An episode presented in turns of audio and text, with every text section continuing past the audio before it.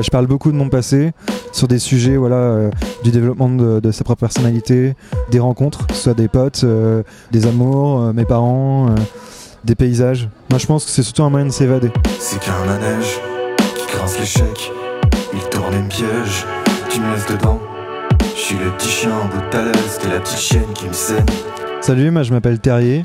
Je fais de la chanson en français sur une musique hybride entre la pop, le rock, et euh, le hip-hop, même la punk euh, des années 80-90 euh, anglaise. Quand j'étais tout petit, je voulais faire de la batterie parce que je crois que j'avais 5 ou 6 ans, parce que je voyais des plateaux télé. alors je crois que c'était la Starac ou des trucs comme ça, j'ai un peu honte de le dire, tu vois.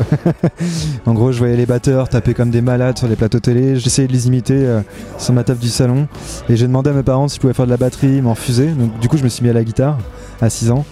Et de fil en aiguille, en fait, j'ai commencé à faire deux instruments de manière autodidacte.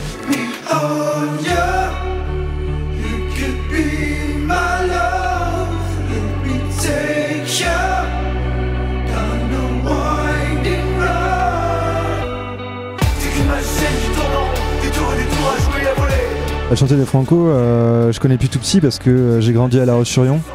C'est un festival que j'ai déjà fréquenté en tant que spectateur. J'ai vu de nombreux artistes là-bas. J'ai également vu euh, le village des Franco euh, l'après-midi avec euh, tout plein d'artistes émergents qui venaient défendre leur projet sous un soleil de plomb. Donc je connais depuis très très longtemps. Quoi. J'ai tourniqué, c'est qu'un je joue dans la grande cour. Et les toutou nous tournent autour. Une croche patte et me font tomber dans ton sillage sur les cailloux.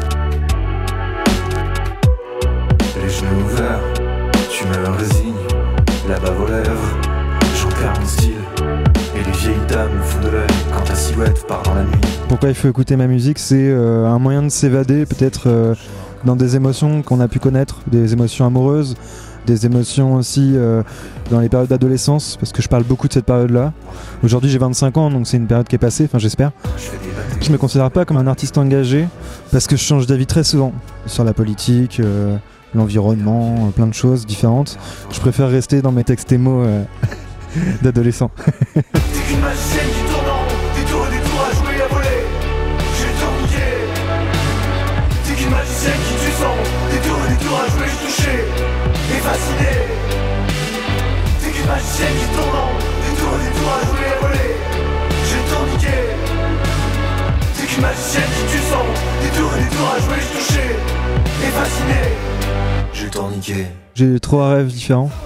Il y en a un qui serait de jouer à Taratata, parce que c'est l'émission de musique que je regardais quand j'étais gosse. Émotionnellement, ce serait très fort. Idem pour les vieilles charrues, ce serait un vrai symbole. Et euh, j'adorerais aussi faire une BO pour Wes Anderson. si euh, Wes, tu m'entends, je pense que ça va être chaud.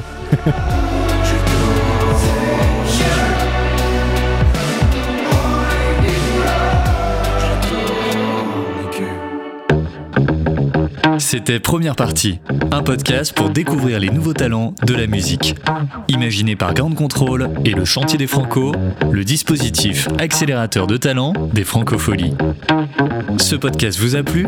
Laissez-nous des étoiles et soutenez les artistes de demain.